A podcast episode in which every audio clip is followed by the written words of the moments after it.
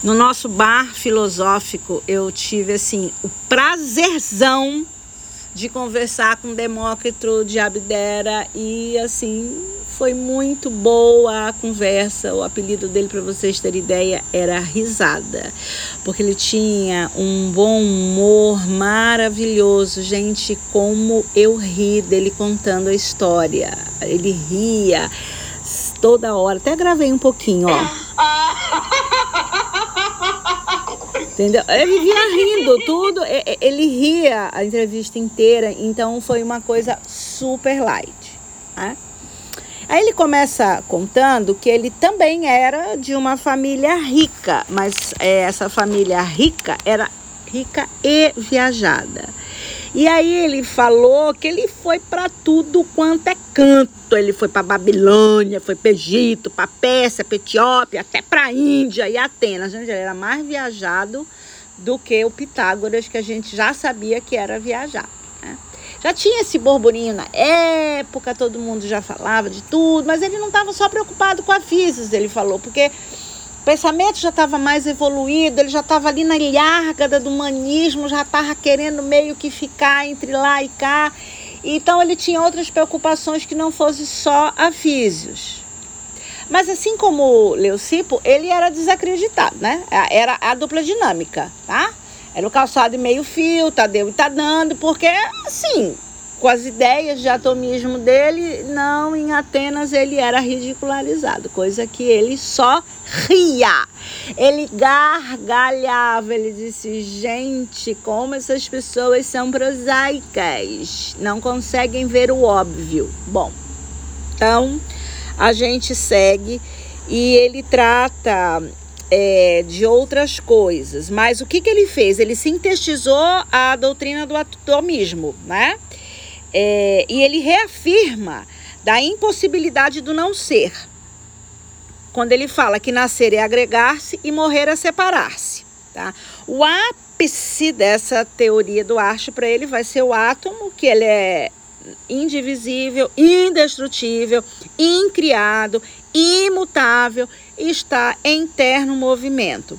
Corpos são combinações de átomos ardentes, leves e esférico.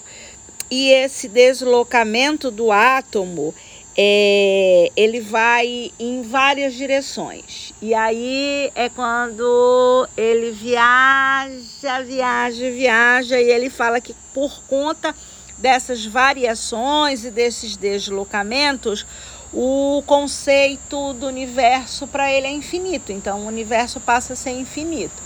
Então, vocês imaginam que na cabeça dele ele realmente via um átomo né? Menor partícula, que é indivisível, aquela coisa toda. Gente, muito além do nosso tempo, tá?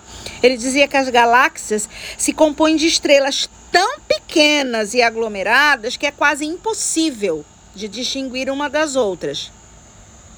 Que é a contribuição dele para a cosmologia, né?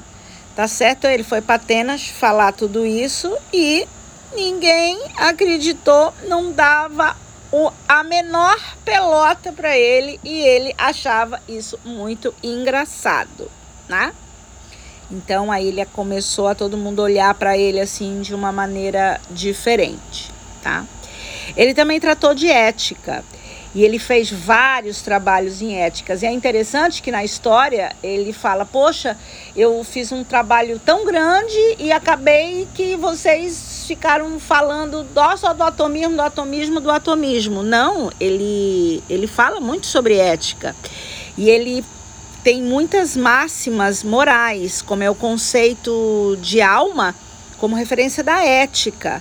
E aí ele vai discorrer, gente, sobre como que ele vê a ética é, ligada à alma. E ele fala da doutrina da felicidade, que é a relação entre o prazer e a dor.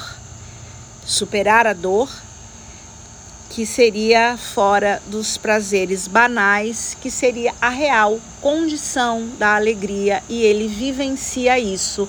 E é por isso que é tão bom conversar com ele e ser alegre porque esse conceito dele ele pratica demais. Ele também é, vai ser considerado o pai da ciência moderna, né? Porque lá o iluminismo vai ressuscitar todas essas teorias dele e aí que ele vai começar a realmente a ter o seu devido valor e ser colocado na história de uma outra maneira. Deixa eu só te dizer que assim Platão não ia nem um pouco com a cara dele. Achava que ele ria demais, ele levava tudo na graça e no bom humor. e eu achei ótimo isso, tá? Na matemática, ele vai aperfeiçoando os modelos, como a figura geométrica e os números irracionais. Então ele não parou só na ética, nem só na físios e nem na cosmologia, porque essa história de compõe estrelas tão pequenas e aglomeradas, essa ideia quem lança é ele, beleza? Ele, ele foi o maior escritor da época. Sobraram apenas 200 fragmentos é, da obra dele, tá? Que é a Pequena Ordem do Mundo, do Entendimento, do Ânimo e da Forma é interessante a gente conhecer a vida de Demócrito, que ele morreu velhinho e depois de Sócrates, tá? Então, ele com a alegria dele conseguiu viver muito, mesmo porque ele não se indispunha com ninguém, porque para ele a sabedoria estava muito além disso. E eu digo para vocês que Sócrates é, ele, ele teve conhecimento de tudo isso, tá? E eu digo que muitas coisas ele se inspirou nessa figuraça, gente, que foi o nosso Demócrito de Abdera, que viveu entre 460 a 370 antes de Cristo. Ele dizia que a alma pertence à felicidade e à infelicidade.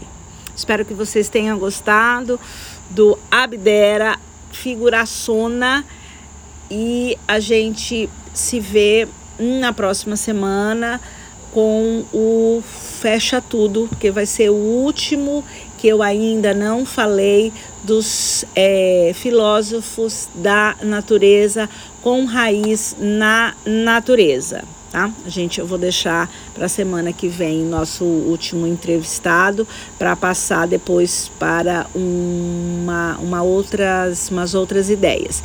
Quero também falar para vocês que se vocês quiserem comentar alguma coisa sobre o Demócrito de Abdera, por favor, eu tô lá no Insta bar.filosófico para gente ir conversar sobre ele. Vejo vocês semana que vem, onde a cachaça é o nosso conhecimento. Bar filosófico, mais uma vez com vocês.